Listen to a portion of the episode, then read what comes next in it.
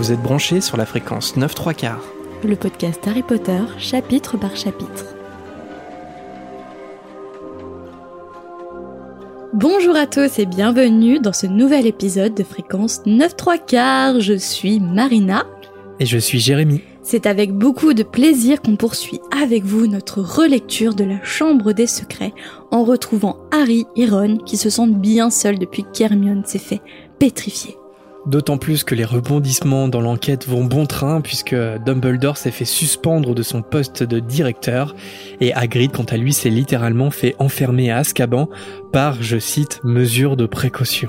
Tout ce qu'il reste à Harry et Ron, c'est donc le conseil mystérieux que Hagrid leur a lancé avant d'être enfermés. Suivez les araignées. Et c'est bien ce qu'on risque de faire malgré les dangers qui nous attendent au bout de cette piste. Si Aragog nous laisse la vie sauve, on va pouvoir retrouver vos hiboux dans la volière en fin de chapitre, et on en profite euh, dès maintenant pour rappeler euh, ce qu'on a annoncé récemment sur nos réseaux moldus. On a fait le choix euh, pour le moment d'espacer un peu plus la sortie de nos épisodes parce que bah, depuis la reprise de nos vies moldues, on va dire post-confinement, il nous est un petit peu plus difficile qu'avant de sortir un épisode par semaine. On a donc fait le choix d'espacer pour le moment la sortie des épisodes à un samedi sur deux et on est bien sûr désolé pour ceux qui sont à jour et qui s'impatientaient parfois déjà que le prochain épisode sorte. Mais voilà, on a à cœur d'enregistrer nos podcasts dans les meilleures conditions possibles pour qu'ils soient, eh bien, le meilleur possible tout simplement. Notre passion pour notre fréquence 9 3 quarts, c'est souvent un jeu d'équilibriste en fait avec nos vies professionnelles. Et pour que ça soit euh, le plus confortable pour nous et pour que le plaisir reste le même, on va donc espacer un peu plus les sorties. Suivez-nous bien sur les réseaux si vous voulez être tenu au courant. Allez, je crois que Harry et Ron, eux aussi, ils nous ont attendus. Il est donc temps de les retrouver. Harry Potter et la Chambre des Secrets. Chapitre 15 Aragog. Nous retrouvons Poudlard alors que l'été pointe le bout de son nez. Pourtant, l'ambiance est assez pesante à l'école de magie. On ne voit plus Hagrid arpenter le parc avec son fidèle croque-dur, et les élèves en plus sont de plus en plus inquiets depuis le départ de Dumbledore, redoutant à chaque instant de nouvelles victimes. Et en plus de ça, Harry et Ron n'ont même pas le droit de rendre visite à Hermione à l'infirmerie, par mesure de précaution. Ils aiment bien les mesures de précaution euh, à Poudlard. Pour le plus grand bien. Harry, de son côté, pense au dernier mot du directeur. Une aide sera toujours apportée à Poudlard. D'accord, mais par qui?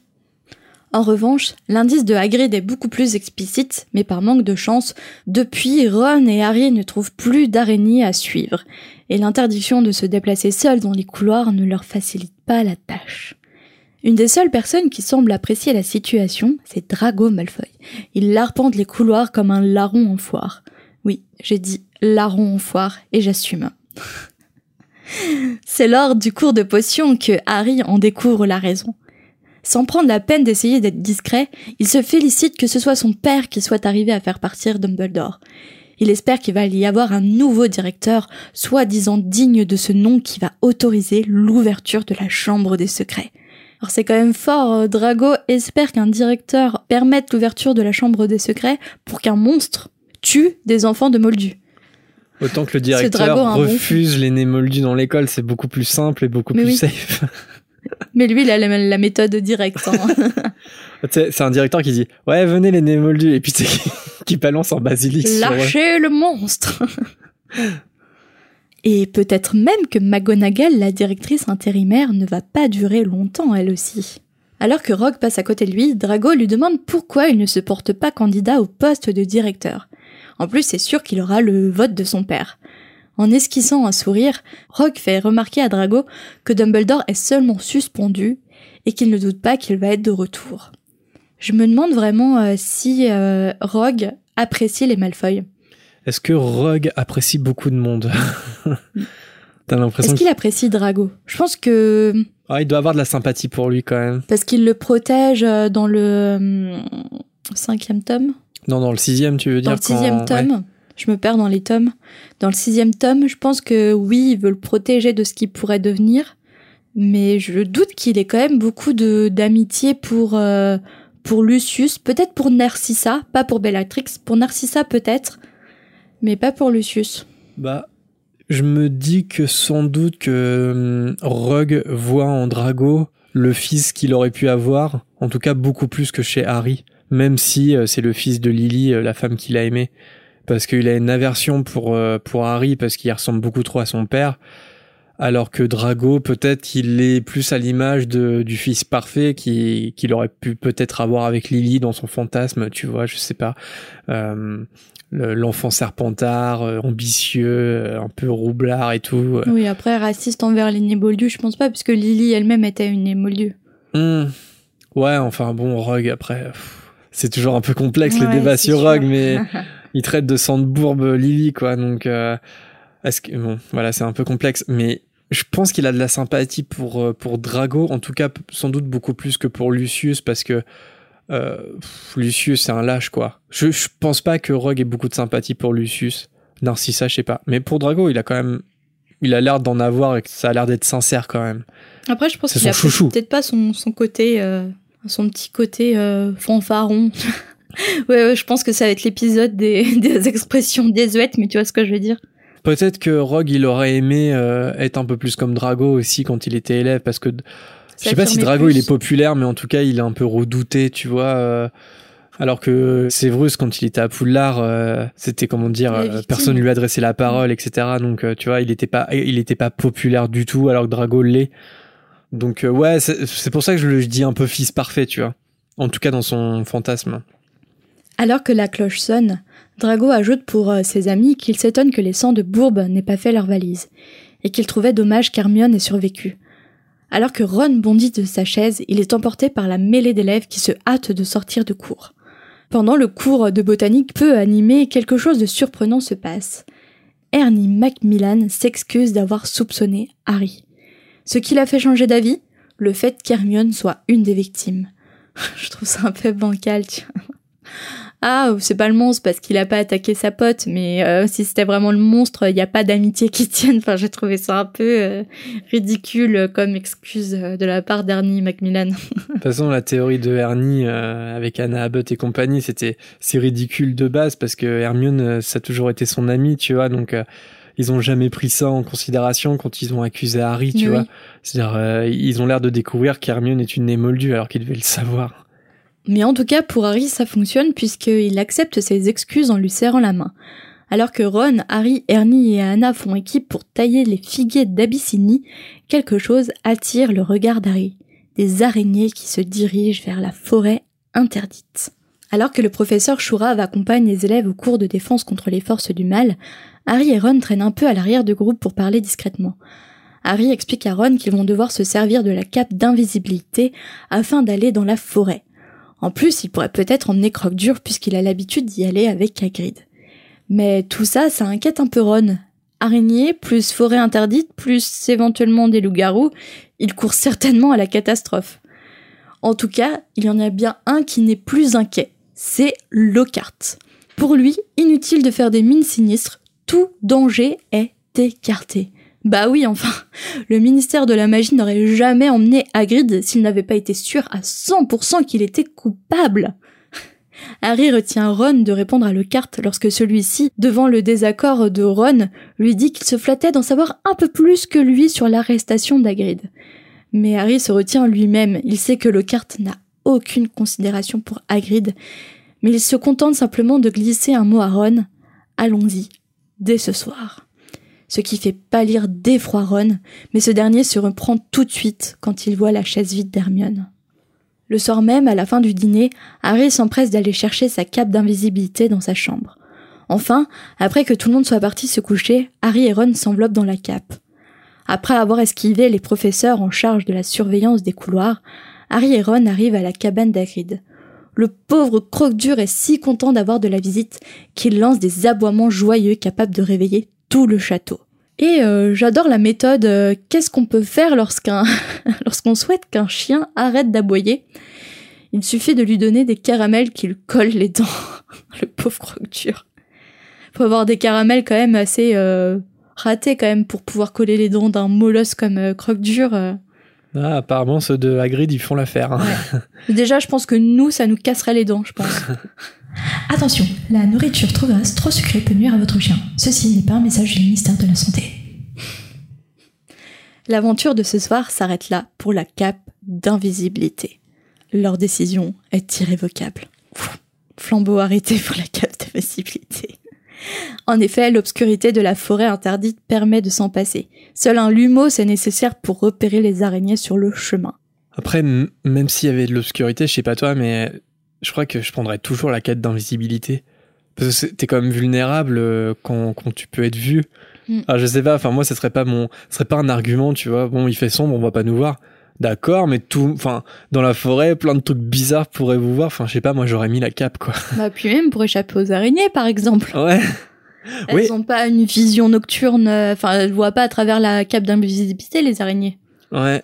Ouais, ouais, je crois pas, non, je crois pas que les acromantules puissent faire ça, mais ouais, je pense que là, elle indique ça pour, euh, comment dire, pour montrer pourquoi les garçons, ils, il la laisse dans la cabane parce que je pense que c'est un moyen pour elle, pour J.K. Rowling, hein, de se débarrasser de la cape parce que sinon euh, ça serait un peu compliqué pour mm. qu'il se fasse capturer après. Donc oui, c'est fait pour ça. Et en même temps, ça reste discutable parce que même euh, même pour des garçons de 12 ans, je veux dire, euh, oh, t'as une cape comme ça, tu la gardes quand tu sais que tu vas dans la forêt interdite, c'est un peu bizarre leur choix. Après, dans la forêt, ça peut être un peu chiant avec les branchages et compagnie. Oui. T'es pas t'es pas libre de tes mouvements, c'est un peu compliqué je préfère ne pas être libre de mes mouvements mais être invisible que l'inverse. par contre, je pense que les auditeurs l'ont remarqué, mais j'ai du mal à dire invisibilité. je crois qu'à chaque fois que je dis cap d'invisibilité, ça, veut rien dire. Cap d'invisibilité. je l'ai remarqué dans l'épisode suivant, euh, parce que oui, parfois j'écoute nos épisodes, ça nous permet de, de s'améliorer parfois sur sur certains points, et j'ai remarqué que j'avais vraiment du mal à dire invisibilité. bon voilà, autocritique. Pendant une vingtaine de minutes, les amis marchent dans le silence, à l'affût du moindre bruit étrange. Mais soudain, les araignées changent de direction et quittent le sentier. Impossible de voir ce qu'il y avait hors du sentier. Il n'y a que les ténèbres. Harry se souvient que Hagrid lui avait dit un jour de ne surtout pas quitter le sentier. Mais ça, c'était avant. Avant qu'il ne soit enfermé dans une cellule à Azkaban pour un crime qu'il n'a pas commis. Alors, Ron et Harry s'enfoncent dans le sous-bois accompagnés de Croque-Dur. Encore une demi-heure de marche passe, mais soudain Croque-Dur lance un aboiement retentissant. En effet, Harry a vu quelque chose bouger, et cette chose se ferait un chemin parmi les arbres sur leur droite. Terrifiés, immobiles, ils attendent. Mais la forêt est à nouveau silencieuse. Selon Ron, la chose attend pour attaquer. Après quelques instants, alors que Harry demande à Ron s'il pense qu'il est parti, un rayon de lumière puissant jaillit. Et alors que Croque-Dur effrayé tente de s'enfuir, il se prend les pattes dans un buisson d'épines et se met à japper de plus en plus fort.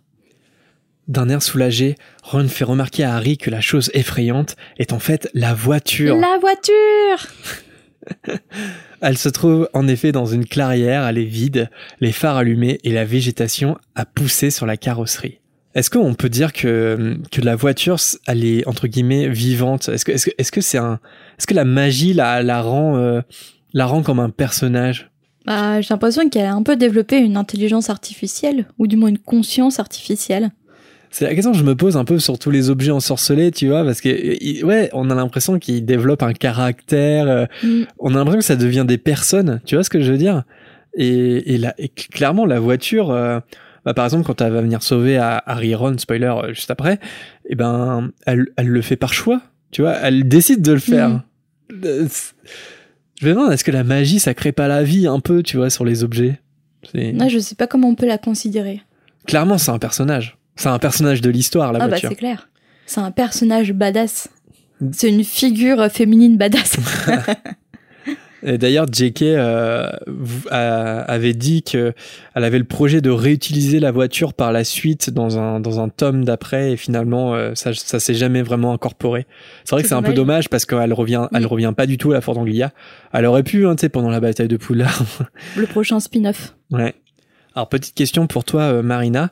Est-ce que tu sais d'où vient la Ford Anglia? Ou pourquoi une Ford Anglia dans, dans Harry Potter? De mémoire, c'était pas la première voiture de JK Alors, pas vraiment, mais en tout cas, c'est lié à sa vie, ouais. Non, tu t'en souviens plus Je pensais que c'était sa première voiture. En fait, c'était la voiture de son meilleur ami durant sa jeunesse, Sean Harris. Et en fait, ce second tome euh, lui est euh, dédié. Donc, euh, la, la, dédicace qu'il y a au début de, de la Chambre des Secrets, c'est pour Sean P.F. Harris, un spécialiste du départ sur les chapeaux de roue et un ami du mauvais temps. Mm. Et en fait, parce que Sean Harris, euh, donc c'était son, son meilleur pote et il avait une Ford Anglia et c'est ce qui leur permettait de faire euh, d'aller en vadrouille, de se rendre à des soirées, etc. Et euh, d'ailleurs, on peut les voir tous les deux, J.K. Rowling et Sean Harris, dans le documentaire de la BBC qui s'appelle Harry Potter and Me, qui avait été diffusé en 2001 et on peut le retrouver facilement sur YouTube. Donc c'est assez sympa parce que elle, elle retrouve son ami d'enfance qui avait cette fameuse Ford Anglia. Et d'ailleurs, Sean Harris, c'est lui qui a inspiré le personnage de Ron, hein, le- la figure du meilleur ami, euh, évidemment. Mm. Et c'est donc en toute logique que euh, la Chambre des Secrets est dédiée à Sean Harris. Classe. Ron euh, fait remarquer qu'elle est comme retournée à l'état sauvage, la voiture. Contrairement aux deux autres, Croque-Dur, lui, euh, il est toujours terrifié par la voiture et il tremble contre Harry. Malgré ce soulagement, Harry fait remarquer qu'ils ont perdu la piste des araignées. Non, il y a un truc pour Croque-Dur, je comprends pas, parce qu'en vrai, c'est. Il est tout le temps flippé euh, dans, euh, dans Harry Potter à l'école des sorciers. Il a trop peur euh, dans la chambre, dans la forêt interdite, lorsqu'ils font l'escapade de la retenue avec Drago, Harry et compagnie. Et même là, il est terrifié, alors à juste titre, hein, mais euh, il doit être en permanence terrifié avec Hagrid. quand tu vois les créatures magiques qu'il soigne ou quand il va tout le temps en vadrouille dans la forêt interdite, le chien, en fait, il a en permanence peur. Ouais, en fait, euh, pourquoi Harry et Ron ils le prennent? Est-ce que c'est pour se rassurer, même s'ils savent qu'il est- il sera d'aucune utilité? Et puis, est-ce que Hagrid il l'emmène vraiment dans la forêt interdite Euh, hmm, Ouais, c'est une bonne question. Après, je, je sais pas, j'ai toujours vu Croque-Dur comme une espèce de double animal de Hagrid parce que Hagrid c'est un demi-géant, il est impressionnant, puis en fait il a un cœur en Mm. or, c'est c'est un gros nounours et en fait euh, bah, son chien il est exactement à son image. Ron, il répond pas à Harry et il fixe quelque chose derrière lui d'un air terrifié. Avant que Harry euh, ait eu le temps de se retourner, une chose poilue et puissante le prend par la taille. Ron et Croque-Dur sont capturés à leur tour. La tête en bas, Harry découvre les six pattes de son agresseur, en plus des deux autres qui le tiennent fermement. Deux créatures semblables tenant Ron et Croque-Dur suivent celles de Harry dans les profondeurs de la forêt.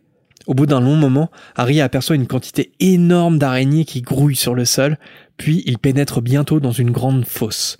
Dans cette fosse se trouvent d'énormes araignées terrifiantes. Parvenu au centre de la fosse, l'araignée lâche enfin Harry qui se retrouve au milieu d'une foule d'araignées qui font claquer leurs pinces d'un air menaçant. Ron et Croque-Dur sont lâchés à côté de lui. Ron, comme Harry, a l'air si terrifié qu'il ne parvient pas à crier ni à bouger. T'aurais réagi comment, toi, qui as la phobie des araignées? Je crois que je serais tombée euh, dans les vapes. C'est vrai? Ouais, je serais dans les vapes, je pense. Mais, euh, mais déjà, je me suis posé la question est-ce que si Jérém était emprisonné injustement euh, à Azkaban ou une prison euh, quelconque, et si euh, la possibilité de le sortir de, de cette prison alors qu'il est innocent, c'était les araignées, je crois que tu serais toujours en prison à l'heure actuelle. Ah, moi non, je plaisante. Non, mais franchement, je faudrait vraiment prendre sur moi. Parce que le, le- la l'arachnophobie, c'est c'est la phobie la plus répandue, je pense. Mais même si elle est répandue, elle est elle en est pas moins terrifiante. Hein. Moi, j'ai même peur des toutes petites araignées. Pour moi, c'est c'est l'enfer. J'ai l'impression j'ai l'impression qu'elle m'attaque. Qu'une araignée, si elle me voit, elle me fonce dessus. J'ai vraiment, je me sens vraiment persécutée par les araignées. C'est quand même dramatique. Hein. Alors que les araignées, je crois qu'elles elles ont tout aussi peur, voire plus peur que, que les humains, quoi. Je sais pas si elles ont plus peur que moi. Je sais pas si c'est possible. Sinon, tu fais une crise cardiaque. Je me demande s'il n'y a pas quelqu'un un jour qui s'est fait arrêter et qui, pour se donner en spectacle, dit euh, Si vous voulez découvrir quelque chose, suivez les araignées. Je sais pas s'il y a une vidéo qui existe de ce genre-là. Et toi, t'aurais réagi comment? Franchement, j'aime pas trop les araignées non plus. J'ai pas la phobie des araignées, mais je suis pas très rassuré. Alors après, euh, j'ai vécu à- à- avec euh, ma mère qui a la phobie, mais peut- peut-être encore plus que toi. Donc, euh, je pense que euh, c'est pour ça que les araignées, la présence des araignées m'a jamais rassuré. Mais comment dire, je, je vais pas les prendre dans la main pour les guider délicatement Ah, dehors, etc. vrai. ça, je peux pas. Donc euh, ouais, effectivement, je crois que je serais mort de trouille à ce moment-là. Une des raisons pourquoi j'a- j'adorerais aller en Australie, mais euh, la faune australienne me fait terriblement peur, notamment ces araignées géantes. hein. Ça me, oh, je, je pourrais pas. On a tous vu ces images. Ah. Ah, mon dieu. Oh, non, non. Et si avec les araignées. euh, Ah ouais, les scorpions, etc. Non, je... non. Si, si, les scorpions, Si, moi aussi en scorpions en Australie. En Australie, il y a tout. Il y a les serpents, il y a Ouais. toutes les espèces d'insectes les plus dangereux sont en Australie. Hmm. Je crois que je serais pas du tout écolo, mais je me baladerais avec une aura d'insecticides autour de moi en permanence. Bah, c'est surtout ouais, dans la.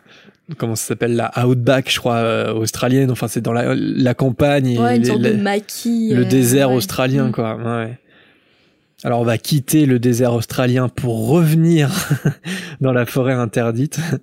L'araignée qu'il venait euh, de, de lâcher à Harry se met à crier en appelant un certain Aragog. Puis, euh, la plus grande des araignées du groupe fait alors son apparition. Au vu de la couleur euh, grisonnante de ses poils et ses yeux blanchâtres, c'était aussi l'araignée la plus vieille.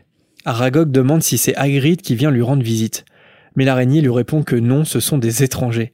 Alors euh, Aragog répond simplement de les tuer euh, avant de repartir dormir. À ce moment-là, Harry s'écrie qu'ils sont des amis de Hagrid. Aragog reste silencieux puis il fait remarquer que Hagrid n'a jamais envoyé aucun humain. C'est ce que je devrais répondre la prochaine fois que je vois une araignée qui court vers moi. Je suis un ami d'Acrid, laisse-moi tranquille, retourne dehors, s'il te plaît. Ne fais pas de nid dans mes rideaux. Je crois que c'est plutôt l'araignée qui s'arrête de te dire je suis un ami d'Aragog et qui voudrait euh, que tu lui épargnes la vie, mais bon. Non, je les tue pas. Je mandate quelqu'un pour les tuer ou pour les mettre dehors. Mais je n'ai jamais tué une araignée de ma main parce que c'est impossible, j'ai trop peur de, de mettre, de les taper. Bah, c'est vrai que c'est, il faut pas les tuer. hein. Et, et je crois même qu'une araignée d'intérieur, euh, je crois que c'est pas mauvais en fait pour euh, non, l'intérieur et puis on d'une ne maison. devrait tuer aucun insecte, hein, aucun animal, hein, du, du moment où t'as t'as pas le, le droit de vie ou de mort euh, sur, sur une espèce vivante.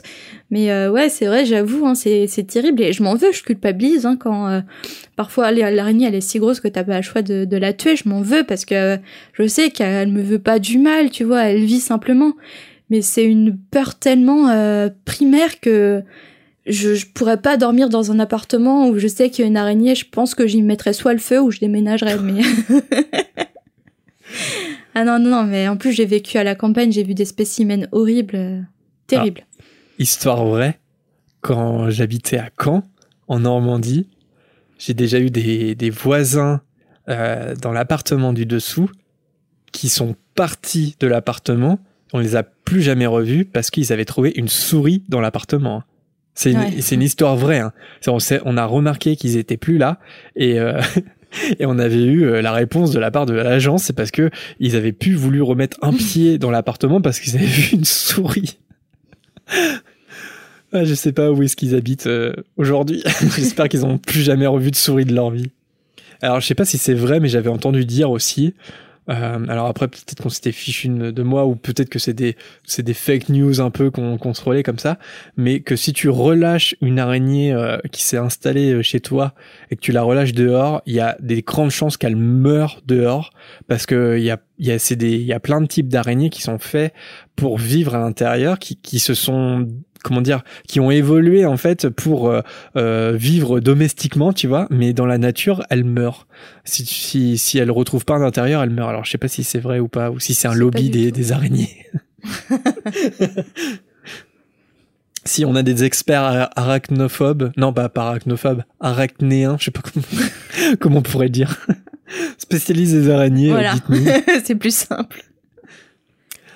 Du coup, euh, Aragog, euh, donc il reste silencieux puis il fait remarquer que Hagrid n'a jamais envoyé aucun humain, mais Harry lui répond que Hagrid a des ennuis et que c'est précisément pour ça qu'ils sont venus. Sans avoir la force de se lever, euh, Harry poursuit son récit euh, assis par terre.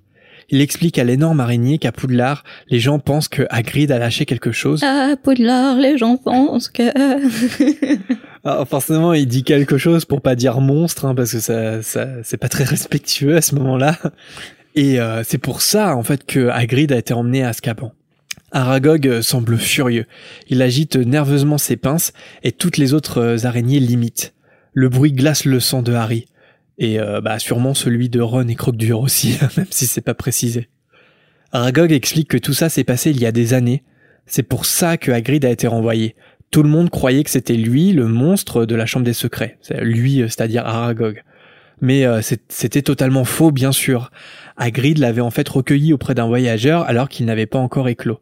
Hagrid s'est occupé de, lui malgré son jeune âge et ils sont devenus amis. Bah oui, amis avec une acromantule, pourquoi pas?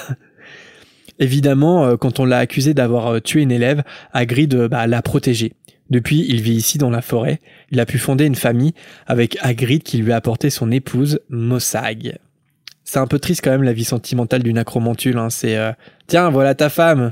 Je sais pas si elle te plaît, mais reproduis-toi avec des milliers et des milliers d'araignées.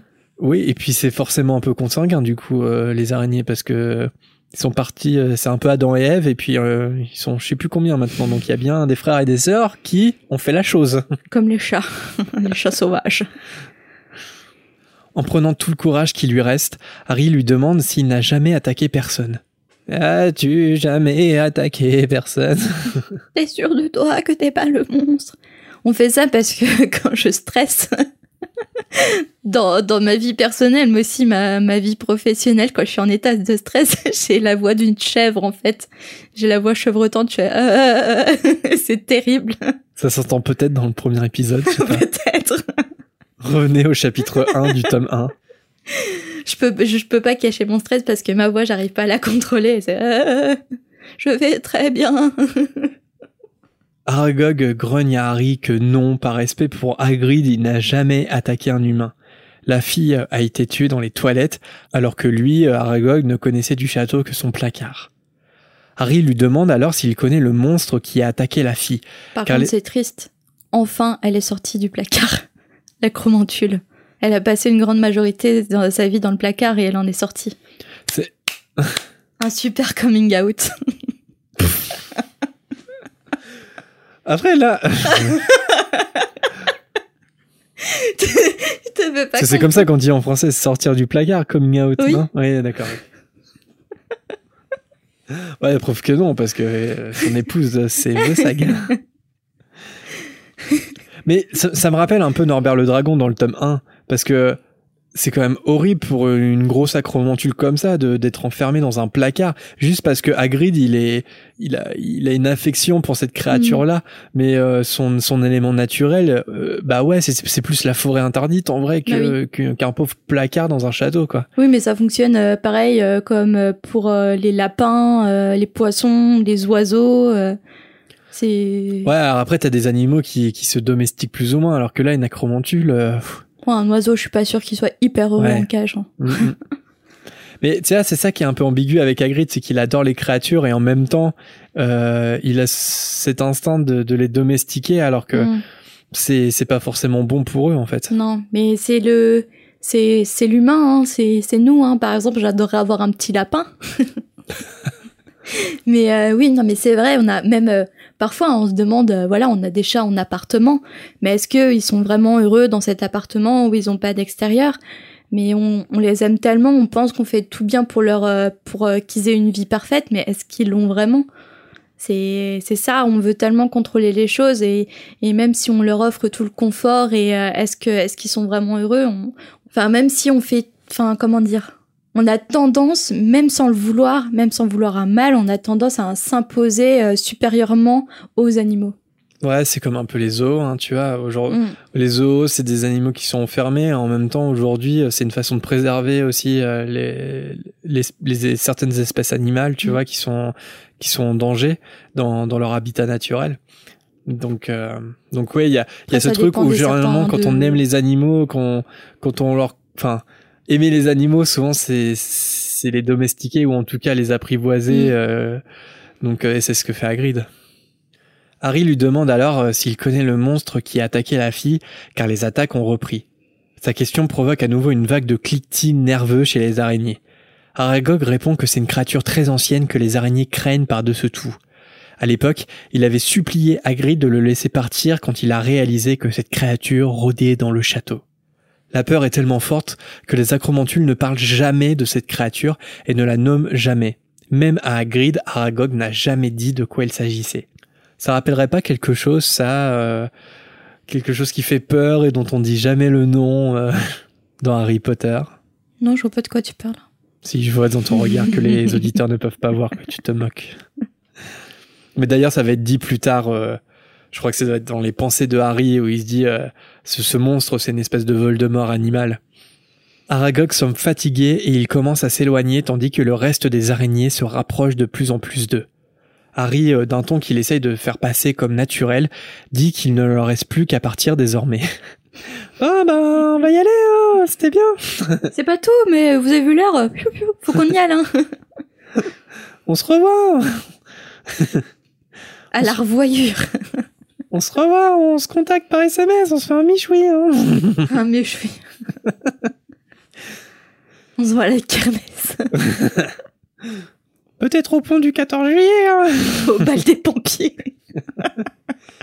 Ah, on t'attend, hein, nous déçois pas. Oh, putain, elle est tellement longue, cette blague, elle n'en finit jamais. Elle peut, elle peut durer des heures. Mais Aragog ne l'entend pas de cette oreille. Enfin, si les araignées ont des oreilles. Je me suis posé la question en fait. Est-ce que C'est pas sourd, une araignée? Je sais pas si c'est ouais. Enfin, en tout cas, les acromantules non parce qu'elles peuvent communiquer avec euh, les sorciers. Mais c'est pas précisé qu'elles ont des oreilles. préciser qu'elles ont. ouais. Oui, ils ont forcément un conduit auditif s'ils entendent, mais euh, de la oreille... Donc on peut dire, je pense que Aragog ne l'entend pas de cette oreille. De ce conduit auditif. Ne vous inquiétez pas, on va avancer, on va avancer. Aragog explique que ses fils et ses filles ne font jamais de mal à Hagrid, mais qu'autrement, si de la viande fraîche s'offre à eux, il ne peut pas les empêcher d'en profiter. Et sur ce, il leur dit adieu. Je trouve qu'à ce moment-là, Aragog, il abuse un peu parce qu'il dit qu'il peut pas les empêcher, alors que bon, euh, ils obéissent un peu au doigt et à l'œil d'Aragog. Mais bon, passons. Je répète que tu l'as fait quand même une deuxième fois cette blague parce que la première fois était pas super réussie. C'est pas une blague, c'est une, Oui, non mais C'est une réflexion. Harry se retourne et face à lui, un mur d'araignées claque leurs pinces. Il sort sa baguette magique par réflexe, même s'il sait d'avance que les araignées sont beaucoup trop nombreuses. Donc là, on voit l'utilité qu'aurait eu la cape d'invisibilité. Bah après, je me dis que aussi s- avec la cape, peut-être qu'il se serait jamais fait capturer par les araignées, et peut-être que suivre euh, suivre les araignées au sol, ça leur aurait, ça aurait été trop juste pour euh, trouver la fosse. Et puis dans tous les cas, pour se retrouver face à Aragog, il aurait, il, il se serait mis en danger, tu vois. Mhm. Enfin, je sais pas. Pour autant, euh, Harry est déterminé à ne pas se laisser faire et à mourir en combattant. Un vrai Gryffondor, ce Harry. Même à 12 ans. À ce même moment, un énorme bruit retentit et une lumière puissante éclaire la scène. C'est la voiture qui descend la pente de la fosse à toute vitesse en klaxonnant et en écrasant les araignées sur son passage. Bientôt, le véhicule arrive au niveau des personnages. Harry hurle à Ron d'attraper Croque-Dur et ils se réfugient tous trois dans la voiture. Sans que Ron ait besoin de conduire, la voiture s'élance en avant en écrasant d'autres araignées sur leur passage. Ils montent la pente à toute vitesse avant de s'enfoncer dans la forêt épaisse. Harry euh, jette un regard à Ron, ses yeux sont rentrés dans leurs orbites et il est toujours étrangement muet. Sur la banquette, Croque-Dur, lui, il hurle à la mort. Après un trajet chaotique, ils arrivent bientôt en lisière de forêt interdite et la voiture s'arrête brusquement. Croque-Dur se précipite hors de la voiture et vers la cabane, la queue entre les jambes. Ron, quant à lui, euh, il met une bonne minute à retrouver ses esprits et à sortir enfin de la voiture. Je crois qu'il est mort à l'intérieur de lui un peu. Ils ont un peu tous la queue entre les jambes. Jugez là, s'il vous plaît. Ça fait longtemps qu'on n'a pas enregistré. Harry donne ensuite une petite tape à la voiture qui disparaît une nouvelle fois dans la forêt interdite. Je me suis demandé s'il y avait une fanfiction sur les aventures de la Ford Anglia dans la forêt interdite. Mais je crois que je me suis déjà posé cette question. je sais pas, peut-être. hein, je pense que toutes les fanfictions qu'on peut imaginer existent. Et même celles dont on ne peut pas euh, imaginer existent.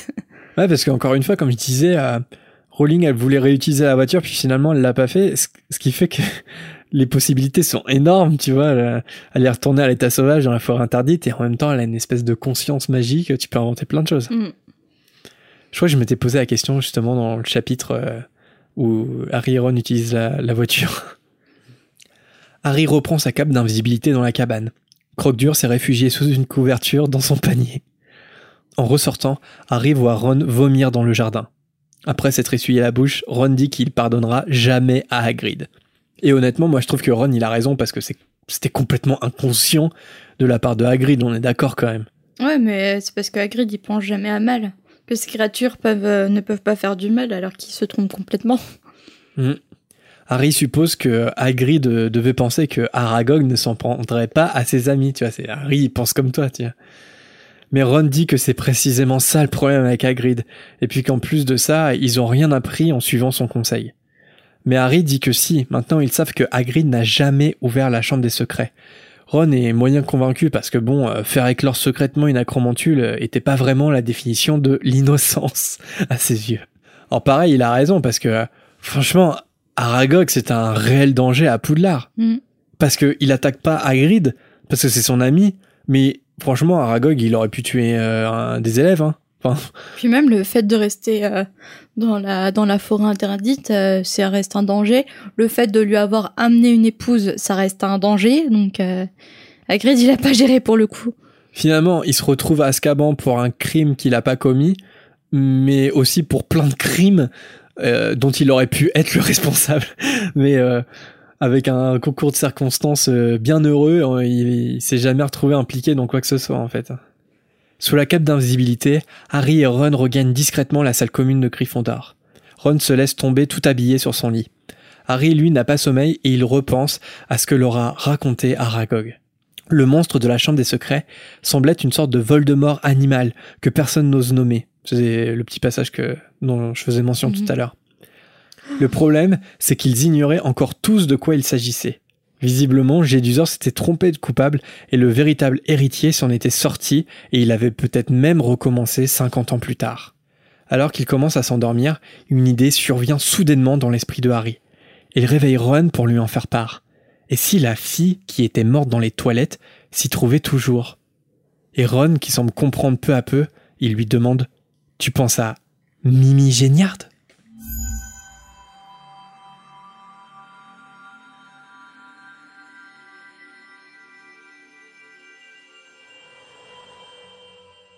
Merci Jérémy pour ce résumé de chapitre. Merci Marina. Mais de rien. Alors, J.K. Rowling a nommé ce chapitre tout simplement Aragog, et toi, comment tu le renommerais? Je l'aurais renommé Harry Potter et la Chambre des Secrets chapitre 15, Christine, la force Anglia. Ah, pas mal, pas mal. Film d'épouvante euh, avec une voiture tueuse euh, adaptée de Stephen King. Ouais, c'est ce que c'est ce que j'allais dire. Pour euh, Coucou, ceux qui n'auraient pas euh, la le roi ref. C'est un film des années 80, quoi, ça, ça date. ouais, c'est ça. Et toi, Marina, comment t'aurais renommé moi, le chapitre? plus simplement, il n'y a pas de sous-entendu cinématographique. C'est Harry Potter et la Chambre des Secrets, chapitre 15, le cauchemar éveillé de Ron. Hmm. Parce que ça aurait été mon cauchemar aussi. Et dans ce chapitre, est-ce que tu as un personnage que tu as aimé détester ou aimé tout simplement? Aimer et un peu de pitié aussi, du coup j'ai choisi Croque Dur. Ah, Ah, toi aussi, non? Non. Ah Donc, euh, bah ouais, parce que le pauvre, il a rien demandé, il subit tout. euh, J'ai trop de tendresse pour Croque Dur dans ce chapitre. bah ouais. Bon, en permanence, Ouais. dire. ouais. Et toi? Alors moi, c'est deux personnages, enfin c'est Ron et Harry, parce que, euh, ok, on dit toujours que ce sont des petites fouinasses et qui se mêlent toujours de choses dont ils ne devraient pas se mêler, mais ils sont quand même très courageux parce que à 12 ans, ouais c'est ça, ils ont 12 ans au moment de, de la Chambre des Secrets, est-ce qu'on aurait pu faire tout ça? La réponse est non. Moi, je jouais aux Sims dans ma chambre comme une grosse geek. Après, c'est surtout Harry, parce que Ron, euh, il est un peu comme Croque Dur, quoi. Ouais, mais il a le courage d'y aller quand Ah oui, même. oui, par contre, il y va. ouais. Tu vois, il vomit de peur, mais il l'a fait. Quand même, il était vrai. là. Donc, euh, on applaudit son courage.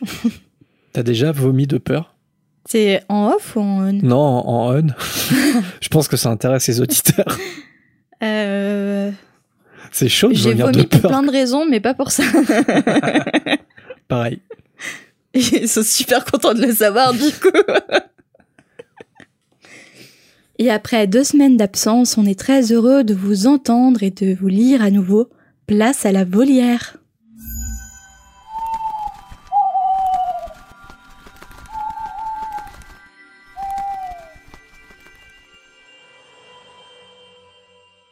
Et nous écoutons un premier hibou sonore de Julia. Salut la fréquence, Euh, j'en profite que ce soit la pub puisqu'il y a Harry Potter à la télé ce soir, on, est mardi, euh, pour vous poser une petite question. par rapport à la fuite de Gringotts de Harry, Hermione et, Ron. Euh, je ne sais pas si vous avez déjà répondu à cette question, donc j'espère que je vous ferai pas répéter quelque chose que vous avez déjà dit.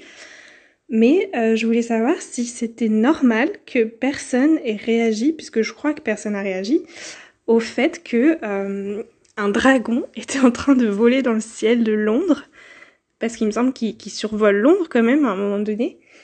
Et euh, ça fait réagir absolument personne, alors que je crois pas que ce soit vraiment la nuit, mais euh, normalement il devrait y avoir des, des moldus qui, qui. Donc voilà, je voulais savoir si vous aviez euh, quelque chose à dire là-dessus, et euh, j'aime beaucoup ce que vous faites, et je suis très contente, et j'espère que vous passez une bonne soirée à regarder le film. Voilà, bisous Merci beaucoup Julia pour ton hibou sonore. Alors pourquoi personne ne réagit quand quand ouais quand il s'échappe euh, de Gringotts sur le dragon? Alors moi je, me suis dit que à ce moment-là quand même le, ministère de la magie euh, il collabore avec Voldemort. Donc tout le tout le ministère est infecté quelque part et je pense qu'il faut cacher le fait qu'il y a une résistance et que la résistance euh, s'est euh, échappée à d'autres dragons de Gringotts en volant un Horcrux, etc., etc. Donc je pense que tout est fait pour étouffer les actions de Harry, si bien que forcément qu'il y a des Moldus qui ont vu ce qui se passait, quoi. Euh, ils se sont échappés quand même de Londres à, d'autres dragons en plein jour, mais euh, tout ça s'est fait un peu en catimini, en catastrophe. Alors après, ça se trouve, ils en ont parlé dans la presse, mais on est tellement euh, comment dire, on est tellement en dehors de de la réalité des choses, etc., que on ne le sait pas parce qu'on suit le point de vue de Harry, et Hermione. Donc en fait, on sait pas si vraiment c'est ça a fait les gros titres dans les journaux, etc. Mais après, je me dis, le ministère a plutôt intérêt à ce que on n'en entende pas euh, parler ou alors pour faire porter le chapeau en fait à je sais pas à quelqu'un d'autre mais tu, ça reste quand même un acte de la résistance donc euh, il faut il faut plutôt étouffer l'affaire je pense et ce qui facilite les choses aussi, c'est que la saga de J.K. elle se passe dans les années 90 euh, et que dans les années 90, on n'est pas encore dans l'immédiateté euh, des médias, des réseaux. Je pense que la magie, elle aurait été beaucoup plus difficile à cacher euh, si la saga avait été écrite dans nos années, en fait, avec tout ce qui est Twitter, Instagram et compagnie. On a tout le temps un, notre téléphone à la main pour prendre une photo tout de suite. Ouais, il y a ça aussi. Hein. Mm il y a ça. Ouais, les moldus sont un peu moins dangereux en, ça. pour ça, en fait. Mais euh, non, je pense qu'il y a eu des oubliettes et compagnie. Mais par exemple, je compare avec Harry et Ron qui, se sont envolés en Fort d'Anglia et qui ça a fait la une du, du sorcier du soir ou ouais, je crois que c'est ça le nom du, du journal. Euh, là, pour le coup, la Gazette, la Gazette du sorcier, elle est libre de publier un peu ce qu'elle veut, mm. alors que là, elle est assujettie euh, à la dictature de Voldemort, ce qui fait que euh, il y a de la censure. Il y a de la censure, donc euh, j'imagine très bien des mange qui leur disent non non non parlez pas de ça, c'est Harry Potter, il faut pas en parler ou quelque chose comme ça. Mais je pense que c'est surtout aussi au niveau des moldus, elle se pose des questions surtout au niveau des moldus qui ont vu un dragon et là c'est pas normal. Oubliette.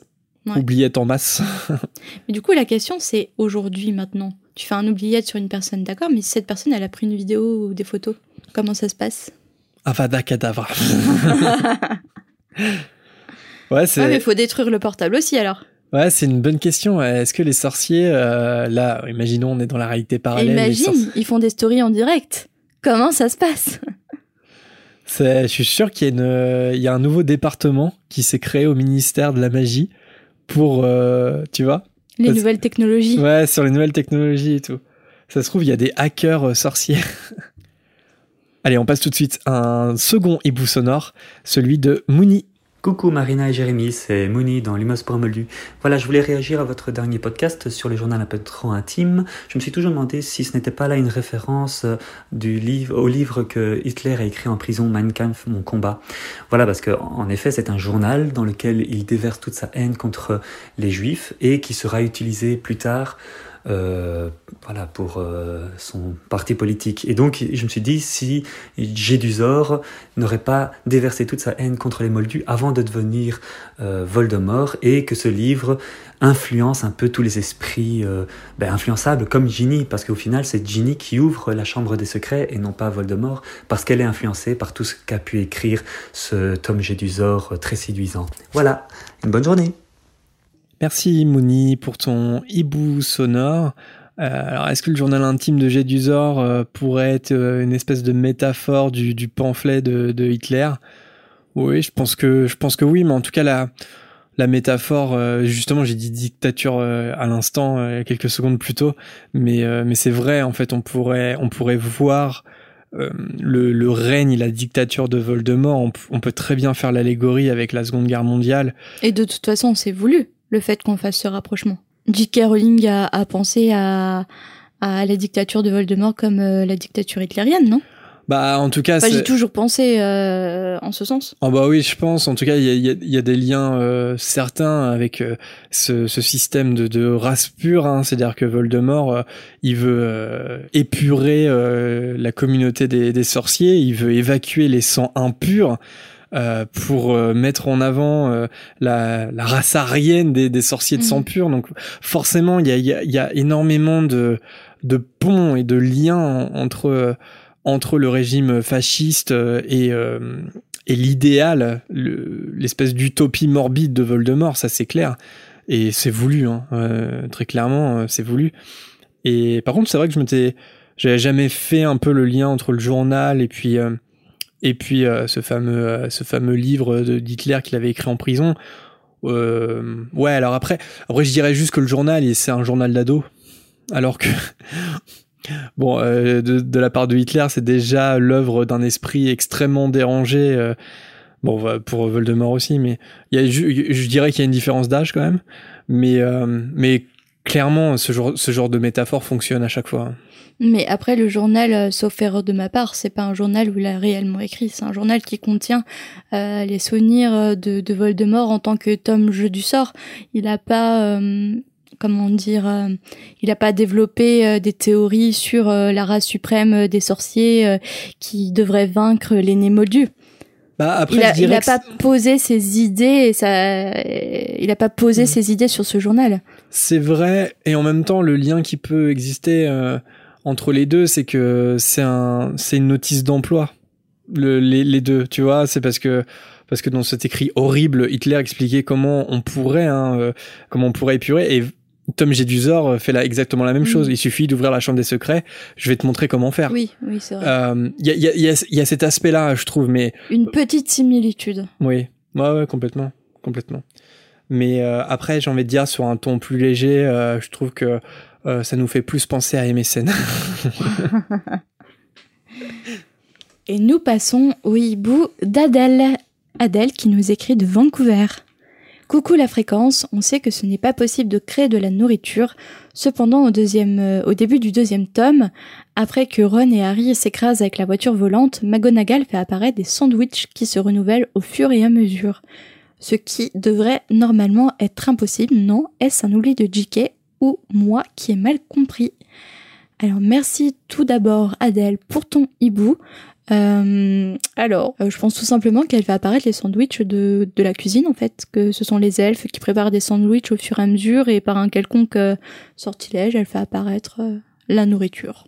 Ouais, c'est ça, c'est qu'on peut pas créer la nourriture mm. par magie, mais on peut très bien la faire apparaître. Et je pense que c'est ce que McGonagall fait. Oui, c'est ça, je pense. Un peu comme quand le, banquet apparaît d'un seul coup sur les tables. Mm. La nourriture est pas créée, elle est, on le sait, on va l'apprendre plus tard, elle est cuisinée par les elfes de maison. Donc là, c'est exactement pareil. Un prochain hibou de Alaïs. Bonjour Jérémy Marina, j'ai une question. Est-ce que le tableau de Rogue dans le bureau des directeurs peut lire dans les pensées puisque Rogue est un légilimens Je vous adore, merci d'avance. Alors merci euh, Alaïs pour ton, pour ton hibou. Euh, moi je dirais que non, parce que, parce que ça reste le portrait de Rogue. Et en cela, je les rapproche un peu des fantômes, par exemple. C'est que ce n'est que l'empreinte de ce qu'étaient ces sorciers-là au temps de leur vivant. C'est-à-dire que Rogue ne, ne, vit pas à travers son tableau, c'est juste une trace de, de quand il était vivant. Et je pense pas que à travers un tableau, un sorcier garde euh, des capacités magiques. C'est-à-dire que même si Dumbledore, par exemple, est un puissant euh, sorcier, tout ce qu'il peut faire, c'est parler en fait. Mhm. Et il peut il peut pas utiliser les pouvoirs qu'il a emmagasinés pendant toute sa vie à travers son tableau euh, après sa mort. Donc je dirais la même chose de Rogue. Sinon, des tableaux, ça pourrait être des objets euh, très dangereux, limite des objets de, de magie noire. Bah ouais, parce que les, oui, c'est ça, les mages noirs un qui se tableau font peindre. Bah oui. Ouais. Donc euh, je dirais que non, je pense que ça, ça reste une espèce de, de miroir désincarné de, de ce qu'étaient les vivants et, et qui se reflètent euh, après leur mort. Mais ça, c'est très limité. et C'est pour ça que même moi, je pense que c'est dangereux en fait les, les tableaux un peu comme un peu comme la pierre de résurrection en fait. Et nous passons au hibou de Paul. Je vous envoie un mail pour vous demander, à votre avis, comment l'école de Poudlard a été construite par les créateurs. Ils n'ont pas pu se rencontrer par hasard et en même temps, ça me paraît bizarre qu'ils se soient donné rendez-vous. Merci Paul pour ton hibou. Alors ils se sont peut-être donné rendez-vous dans dix ans? Même jour, même heure, même endroit. Pour créer Poudlard, je ne sais pas. Paul, tu as le droit de nous envoyer une beuglante. Visiblement, tu n'es pas respecté dans cette émission. Je sais pas, Patrick Bruel a peut-être la réponse. On a compris. Mais non, mais c'est pour les plus jeunes qui n'ont pas compris. La tartine, une couche, deux couches, trois couches. Alors je sais pas, peut-être que cette question est... trouve que cette question trouve une réponse dans les fan-films. Non, il n'y a pas un fan-film qui s'appelle Les Fondateurs? Ouais, alors après, ça reste de, ça reste de la fanfiction. Donc, oui, euh, mais on peut imaginer parce qu'il n'y a pas d'écrit de J.K. Rowling sur ça. alors, pas Sauf de erreur de J.K. ma part. pas de J.K. Rowling, mais il y a bien eu un article sur Pottermore, publié en, en 2017 sur la création de Poudlard. Oh, il a fait ses recherches. Euh, alors après, encore une fois, donc ça, ça fait partie de ces articles un peu, euh, comment dire, que j'ai- jamais vraiment su comment approcher parce que moi j'aime bien les textes de J.K. Rowling. Après, quand c'est des, quand c'est des textes qui apportent des choses nouvelles mais qui sont pas écrits par J.K. Rowling, on peut très bien se dire, bah voilà, ça, ça n'existe pas. Bon, il faut dire que ça crée, ça raconte pas non plus des choses extrêmement nouvelles. En fait, on y apprend euh, que les quatre créateurs, c'était en fait des amis de longue date et qui se sont rassemblés pour créer l'école. Donc ils se sont pas rencontrés par hasard, ils étaient amis avant de, avant de se dire tiens, il faudrait qu'on fasse une école. Et donc tout ça, c'était au Xe siècle, une époque euh, en fait où les sorciers étaient farouchement persécutés par les moldus. Donc c'était aussi pour euh, se cacher des moldus et pour former les jeunes sorciers euh, en sécurité en fait qu'ils ont créé Poudlard. Et d'ailleurs, ce qui est intéressant par contre dans cet écrit-là, c'est qu'on c'est qu'on apprend pourquoi Poudlard. En tout cas, il y a une théorie autour du mot Poudlard. Enfin, en anglais, c'est Hogwarts et Poudlard, c'est quasiment littéral dans la traduction. hein, le Hogwarts en français.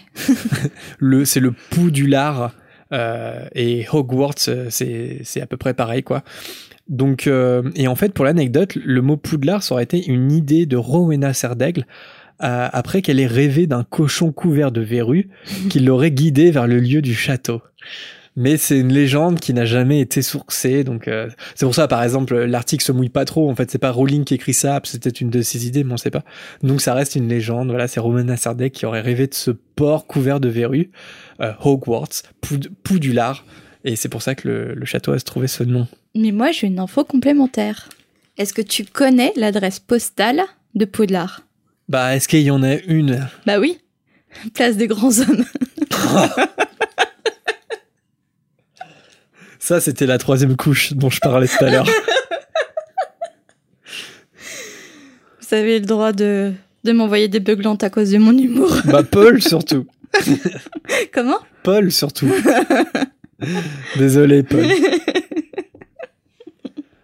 Allez, un prochain hibou de Camille. Salut à vous, je voulais juste savoir, est-ce que vous avez lu Harry Potter et l'enfant maudit? Et si oui, quel est votre avis? Mon avis est assez dur, mais pour ma part, je trouve que ce livre ne, devrait pas exister. Il m'a beaucoup déçu et je trouve qu'il gâche la fin de Harry Potter en faisant revenir le méchant encore une fois. Ouais, je suis d'accord. Tout est prévisible dans ce livre, comme le fait que le fils de Harry euh, aille à Serpentard et qu'il soit ami avec le fils de Drago Malfoy. Après, ce sont seulement les dialogues de la pièce de théâtre, donc c'est normal qu'ils soient euh, moins bien que les originaux, mais je n'aime pas du tout cette suite. Merci beaucoup. Alors, on a déjà pas mal parlé de l'enfant maudit, mais on peut peut-être faire une courte synthèse. Bah, moi, ma synthèse, elle va être hyper courte. Je l'ai lu, je l'ai oublié. Mais pas oublié parce que j'ai voulu l'oublier, je serais.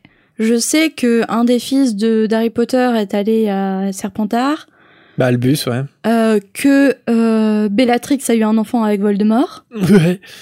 et c'est tout. Il y a eu une histoire de retour de temps, mais je saurais pas te dire en détail, je saurais pas te résumer en détail le livre. Impossible. Alors, ah, par contre, Camille, comme tu dis, ce sont, entre guillemets, que des dialogues. C'est presque un outil pour euh, l'œuvre dans sa globalité, qui est en fait une pièce de théâtre et euh, une pièce de théâtre qui apparemment, euh, dont malheureusement Marina et n'a pas encore eu la chance euh, de, de pouvoir la, la, voir, mais mais il paraît que la mise en scène, les effets visuels, le, le jeu des acteurs, après il y a plusieurs castings maintenant, mais il, paraît que c'est vraiment un spectacle. Donc il faut, c'est aussi à remettre en contexte, c'est que la pièce a été a été faite pour que ça soit un spectacle à voir sur scène. Donc je pense que tant qu'on n'a pas vu sur scène, on a, on peut pas, on n'a pas expérimenté à 100% ce qu'est le, ce qu'est l'enfant maudit. Bah, après c'est là que nos avis diffèrent un peu. Je sais qu'on avait prévu euh, d'aller à Londres, euh, mais bon après il y a eu des événements euh, que l'on connaît. Mais on aurait, peut-être vu aujourd'hui la pièce si il n'y avait pas eu le coronavirus. ouais, c'est ça. Mais justement, on se posait la question ce toi, tu voudrais aller voir la pièce. Ah la pièce, il faut préciser qu'on peut la voir en deux fois parce qu'elle dure 6 heures. Elle est très très longue. moi, je suis un peu moins motivée pour aller la voir. Sincèrement, peut-être que c'est un très beau spectacle, mais euh, il faudrait que je fasse un travail sur. Euh, c'est pas vraiment Harry Potter. C'est pas une de mes priorités d'aller voir la enfin, pièce. c'est pas ton Harry Potter à toi livres. Non, hmm. non. Après, enfin ouais, je pense que si le texte, je l'avais trouvé génial, euh, je pense que aujourd'hui, là en 2020, j'aurais été, je l'aurais vu au moins deux fois la pièce j'aurais mis l'argent, l'énergie pour aller la voir. Si, si aussi euh, des années après, je l'ai, enfin personnellement en tant que fan, je l'ai pas vu, c'est parce que euh, effectivement le récit, je, je, je, je, ne l'aime pas du tout. C'est, vraiment, c'est vraiment tout ce que j'avais pas envie de de voir la suite en revenant avec euh, des retours, des, des retourneurs de temps dans l'histoire qu'on connaît déjà, en réécrivant certains personnages de façon complètement bancale. le fait que Bellatrix et Voldemort aient fait un enfant impossible, impossible je suis désolé, mais ça, ça ne fonctionne pas, c'est impossible. Euh, le fait qu'on revienne aussi sur ce que les retourneurs de temps sont, ce qu'ils peuvent faire, ça, ça remet plein de choses en question et tout ça en plus pour rien. Enfin, c'est inutile en fait. Euh, euh, moi, j'aurais aimé qu'on, je sais pas, que ça développe sur le sur l'après, sur c'est c'est c'est quoi être la génération après Harry Potter, etc. De créer des autres personnages et de revenir en arrière et tout. Enfin, pour moi, il y a rien qui va dans l'histoire. Je je je je, je n'aime pas du tout cette histoire. Mais après, j'ai envie de donner la chance à la mise en scène, etc. Et je pense que je la regarderai en essayant de faire le la distinction entre le récit qui de toute façon me plaira pas parce que même si c'est sur scène, c'est le récit reste le mhm. même mais entre avec ce, le spectacle et, et surtout ils investissent des, des, des, théâtres qui sont magnifiques. Franchement c'est c'est des lieux magiques. Et voilà il faut juste essayer de faire ce travail cérébral quand on n'aime pas le texte ouais, mais euh, travail cérébral euh, euh, c'est un investissement de temps et d'argent cette pièce hein, aussi ça fait un peu mal aux fesses si tu vas voir la pièce et qu'elle ne te plaît pas hein, parce que déjà le temps est très long faut être motivé même si tu la vois en deux parties c'est quand même trois heures et euh, c'est assez cher. Hein. Je je sais plus. On avait regardé Ça les. dépend euh, ton siège. Mais... C'est c'est assez. Bah si tu veux une bonne place, il faut vraiment. Euh, si tu veux pas être tout au fond euh, de la salle de théâtre, il faut mettre le budget. Et quand tu voyages à Londres, Londres c'est une ville qui est très chère. Euh, faut un budget conséquent si on veut faire les studios plus la pièce de théâtre. Et, en plus, oui, ça prend énormément de temps. Encore les studios, on, ouais, les studios, ça prend une journée. La pièce, c'est pareil aussi faut vraiment faire un, séjour euh, Harry Potter. Ah, c'est vrai qu'à titre personnel, je préfère, euh, quitte à choisir, euh, si on doit faire le choix, je préfère revenir au studio que de découvrir la pièce de théâtre. Complètement. Mais après, il y a des fans qui, qui aiment cette pièce, qui et heureusement d'ailleurs. Ouais, qui aiment qui aiment la mise en scène, mais pas seulement, qui aiment le texte aussi, etc. voilà, moi j'ai décidé d'écarter complètement le enfin pour moi ça n'existe pas en fait dans dans mon dans mon Harry Potter à moi ça n'existe pas il y, a pas eu tout ça quoi euh, mais euh, mais voilà enfin chacun chacun de toute façon fait ce qu'il ce qu'il veut mhm. avec euh, avec sa passion d'Harry Potter et nous passons au dernier hibou de Pierre Salut, j'adore ce que vous faites, c'est top. J'ai une petite question. Que pensez-vous de la théorie du lien fraternel? Merci beaucoup pour ton hibou, Pierre. Alors Marina va nous dire tout de suite ce qu'est cette théorie du lien fraternel. Non, je parlerai pas, c'est toi dire. Bah, je pense qu'elle est trop tirée par les cheveux. Marina ne sait pas ce qu'est la théorie du lien fraternel. euh, non, t'en as jamais entendu parler? Non. Alors c'est une théorie selon laquelle en fait Harry et Hermione seraient frères et sœurs. Pardon. c'est ta réaction euh, naturelle ça? Ouais, ouais, c'est, une théorie qui avait été euh, très populaire à un moment donné, euh, assez tôt, hein, dans, dans la- quand, quand les livres sortaient. T'en as jamais entendu parler? Bon, ça me dit rien du tout, non Ok. Ouais, parce qu'aujourd'hui, ah, c'est complètement dégonflé, hein, parce qu'on sait que, on sait que c'est, pas vrai. Mais, euh, mais euh, c'est une théorie qui avait, euh, avait ses adorateurs quand même. Alors, il y a plusieurs éléments à ça. En fait, le premier, c'est que en soi, c'est pas impossible niveau date, parce que Hermione, elle est née le 19 septembre euh, 1979 et Harry le 31 juillet 80. Donc, en, termes de date, ils pourraient être frères et sœurs. Donc ça, c'est le premier point. Le deuxième point, c'est que, alors pourquoi? Pourquoi Répète les dates Hein Répète les dates Hermione, elle est née le 19 septembre 79. Mhm. Harry le 31 juillet 80. Bah non, c'est impossible. Si, c'est possible. Ils pourraient pas être frères et sœurs. Si. Si, parce que, imaginons, Hermione, elle est née le 19 septembre 79. Le Lily tombe enceinte euh, au mois d'octobre 79. Euh, Harry est né le 31 juillet et ça fait plus que 9 mois. Euh, faut que le corps de la femme aussi accepte une grossesse. euh, je sais que ça existe, mais bon. C'est pas impossible. Ouais. Dire, le canon, le canon là-dessus te, Ok. te dit pas que c'est pas possible. Mais oui, c'est sportif, on va dire. ouais. Alors pourquoi euh, Hermione serait la, la sœur cachée de Harry? C'est là où ça commence un peu à être tordu. C'est qu'en fait, elle aurait été cachée euh, après que Dumbledore ait entendu la prophétie. Elle aurait été protégée par Sirius. Et c'est pour ça que Pettigrew est devenu le gardien du secret. Hermione, elle, elle a été confiée à des moldus dont la mémoire a été modifiée pour que les moldus pensent que c'est leur fille, en fait. Et si tu veux, ils auraient fait tout ça parce que, en fait, à Poudlard, elle aurait agi comme protection magique.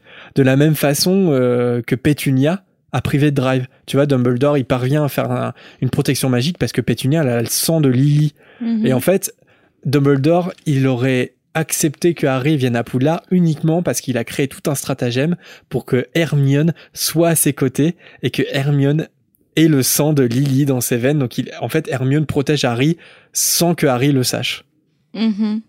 Et son identité euh, à Hermione est restée secrète pour éviter que Voldemort la prenne parce que forcément Voldemort il peut entendre dans la tête de Harry. Ouais, c'est un peu tiré par les cheveux. C'est ouais, voilà, ça serait notre avis, c'est que c'est complètement tiré par les Ouais. cheveux. Et en plus, selon cette théorie, c'est Hermione est au courant. C'est Hermione, euh, Ah elle agit consciemment comme la protectrice, la sœur cachée une de Harry. sacrée bonne actrice. Hein. Ouais.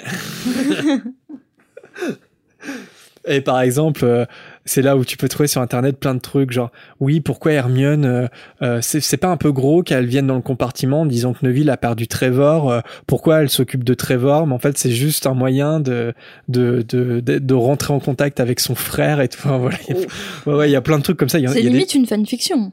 c'est limite une fanfiction. Ouais. Tu peux réécrire Harry Potter avec Hermione qui, qui est la sœur de Harry complètement. Donc euh, bon, déjà c'est une théorie qui s'est révélée fausse. Pour moi, ça s'est révélé faux parce que c'est tellement gros que si c'était vrai, on l'aurait appris à un moment donné. Et puis, euh, et puis c'est c'est tiré par les cheveux, comme a dit Marina, avant même qu'elle sache de quoi il s'agissait. Et ça, c'est beau. Ça, ça c'est le talent. Et voilà, c'est terminé pour la volière. Du fait qu'on espace la sortie de nos épisodes, on est obligé de trier les hiboux encore un peu plus que d'habitude, mais on tient quand même à remercier tous ceux qui nous ont contactés récemment. Merci à Alizé, à Naé, Cassis, Rafa, à Flavien pour son hibou sur le fait que Dumbledore n'ait pas trouvé la chambre des secrets, à Charlotte qui a alterné entre Harry Potter à la télé et notre podcast, et à Jessica. Merci également à Eva, à Nathalie, à Antea, qui a fait un beau marathon de notre fréquence. Merci à toi et bravo. À Ouais, bravo de nous avoir écoutés pendant tant d'heures. Je sais pas comment elle a fait. Ouais, moi, je pourrais pas euh, nous écouter. Ah non, c'est pas possible. C'est toujours surprenant quand on nous dit ah, j'ai rattrapé vos épisodes en deux semaines. Oh, Oh là là, non, mais parfois c'est en 3-4 jours. On se dit, Mais comment? Comment? Je crois que euh, je crois que je, je, je nous détesterais en fait. Je finis à la chartreuse de Dijon. Bonjour à tous les bourguignons qui comprendront cette vanne. Qui, Là, par qui exemple, tu un vois, silence gênant. c'est un moment où tu vois, je trouverais ça limite, tu vois. Ou tu sais, t'appuies sur... T'enlèves, ta- tu fermes ton application de podcast et tu jettes ton téléphone à travers la fenêtre. Quand c'est la dixième blague de genre dans la même journée. Merci à Sarah, à Lola, à Maïva qu'on accompagne dans son labo d'analyse, quand même. À Sigrid et sa petite sœur, à Shtunsha pour son commentaire sur Percy, à Noah, à Floriane qui s'inquiétait de, de ne plus entendre notre chat. Ne t'inquiète pas. Elle est va bien, là. C'est sauf qu'on a trouvé une stratégie pour réussir à ne plus l'entendre. Elle est plus discrète qu'avant, mais elle est toujours là, t'inquiète pas. Elle est encore bien vivante, ne t'inquiète pas. Merci aussi à Leila pour son commentaire sur Rogue, à Lélo et à Julien. Si vous avez une question ou que vous souhaitez rebondir par rapport à un épisode, n'hésitez pas à nous envoyer votre hibou en message privé sur nos réseaux sociaux et on vous citera peut-être dans la prochaine volière. On est sur Facebook, Twitter et Instagram. On a également euh, un groupe privé sur Facebook pour discuter avec nous et d'autres auditeurs entre la sortie des épisodes. N'hésitez pas à nous rejoindre un peu partout si c'est pas encore le cas. Les liens sont comme à chaque fois en description. Pour rappel, notre podcast est une passion que l'on fait bénévolement, donc pourquoi pas nous soutenir dans des projets ou encore l'achat de matériel? Pour ça, on a une page Tipeee sur laquelle vous pouvez nous aider avec quelques galions. Grâce au premier soutien, on a financé des cartes de visite et des affiches qu'on envoie aux tipeurs euh, du mois de mai et du mois de juin. Pour ceux qui nous ont soutenus en mai, les expéditions sont en cours. Et autrement, bah, il est toujours possible de nous soutenir avant la fin juin pour euh, vous aussi euh, profiter de ces petits goodies. Comme d'habitude, on cite avec beaucoup de plaisir tous nos tipeurs du moment. Merci à Hélène, à Manon, Cyanide, Miss Bookin, ADSL, Aurélien, l'arithmancien, Yonde. Jessica, Mademoiselle Or, Louison, Adrien, Calmar Robot, Mathilde, Cécile et Lucie. Merci beaucoup à vous tous pour votre soutien. On espère que ce nouveau chapitre vous a plu. C'était une nouvelle fois un grand plaisir de partager avec vous cette relecture de la Chambre des Secrets. Et on s'approche d'ailleurs petit à petit de la fin. Ouais, le prochain épisode, ça sera déjà le chapitre 16 au titre éponyme, La Chambre des Secrets. En tout cas, on a hâte de vous retrouver dans 15 jours pour poursuivre ce tome 2. N'oubliez pas les petites étoiles et le commentaire si vous êtes sur l'appli podcast de votre iPhone Moldu. Et aussi de parler de notre podcast autour de vous si vous appréciez l'écouter. Et quant à nous, on se retrouve bientôt pour le prochain chapitre. Portez-vous bien. À bientôt! Bye bye